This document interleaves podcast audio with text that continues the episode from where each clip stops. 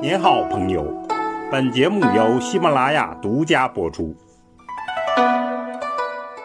听段子学书法，我们继续说书体段子。前面我们讲了魏晋草书正在走向深化，下来呢就要展示一下魏晋草书最高的成就。王羲之草书的三层谜底。王羲之曾经自认为他与张芝的草书呢不相上下，这个话题我们在书谱的时候讲过。那么其实呢，应该说他超过了张芝。那么到底是哪里呢？简单的来说啊，他比张芝更显得。时转灵动，点画放纵，笔势求通。他的草书增损古法，高度的艺术化。这种艺术化的追求，传达了魏晋时期士人们的情感，而且合于儒和道的精神。具体他是怎么做的呢？我们下来就逐层来解密。第一层，他将章草融入了金草。王羲之比较少的写章草，《鲍奴帖》《董卓帖》可以代表他的章草成就，可以看出来功力深厚。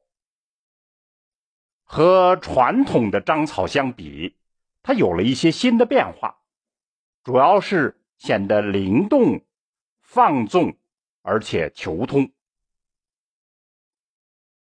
在《韩切帖》里面，它产生了新的变化，不再是整齐平缓，而出现了七策，字势更加跳跃、飞动、简练。这到底怎么回事呢？其实就是说，他把章草引入了金草，写章草写出了金草的味道。最终，他是要把章草和金草融合起来，创造一种新体。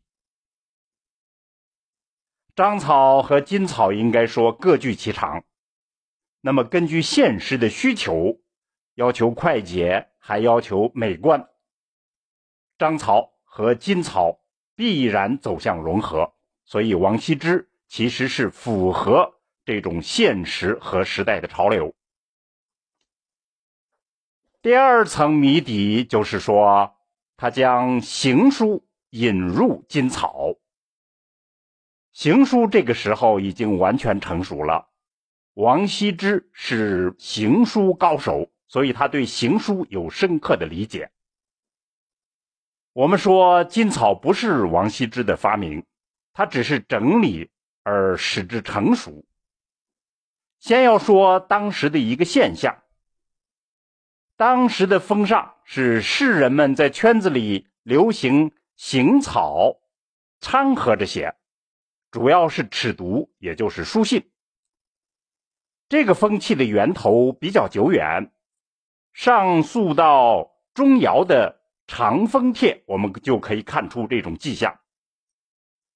王羲之发现呢，行书和草书比较契合，把它们杂糅起来，行草各自的优势都更加显现出来，而且呢，可以任感情流溢，一派天机自然的景象。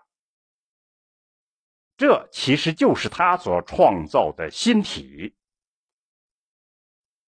有一个帖叫《德式帖》，非常典型的显示了这种优势。德式帖呢，时而流淌奔放，时而顿挫凝重，行笔中间轻重缓急不断的变换，大字小字错落有致，有一种浓郁的韵律感。那么，为什么他能这样写呢？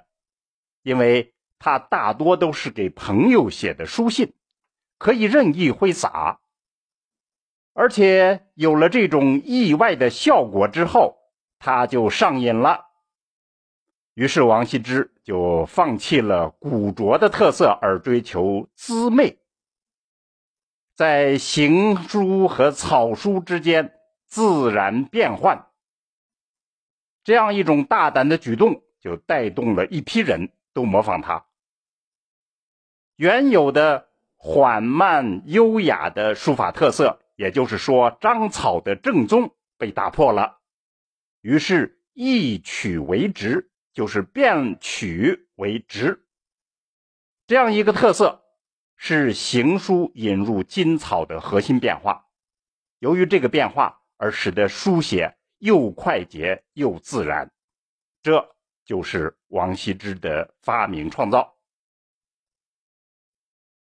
第三层谜底呢，就是他的书法，也就是说草书进入了一种中和之美的境界。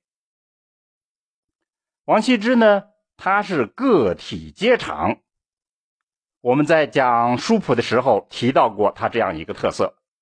那么他融合自己各种的优势，把章草、金草、行书、楷书杂糅起来，创造了一种不胖不瘦、不长不短、不快不慢、中正平和的草书境界。于是他就在儒家思想、道家思想的框架之下，自由驰骋、挥洒。这就是我们所说的草书的最高境界。以后没有人能超过这个境界，所以历代都在学习它，而无法超越它。总而言之，章草、金草融合起来。行书、草书掺杂着写，而且还创造了一种中和之美的境界。这三大谜底就是我们认为王羲之草书的核心机密。不过呢，他的草书有一种不可名状之美。那么，要揭开这种不可名状的微妙之处，我们还需要。仔细的从作品中间去欣赏。下一节我们就继续深说这个话题。好，听段子学书法，我们下次再见。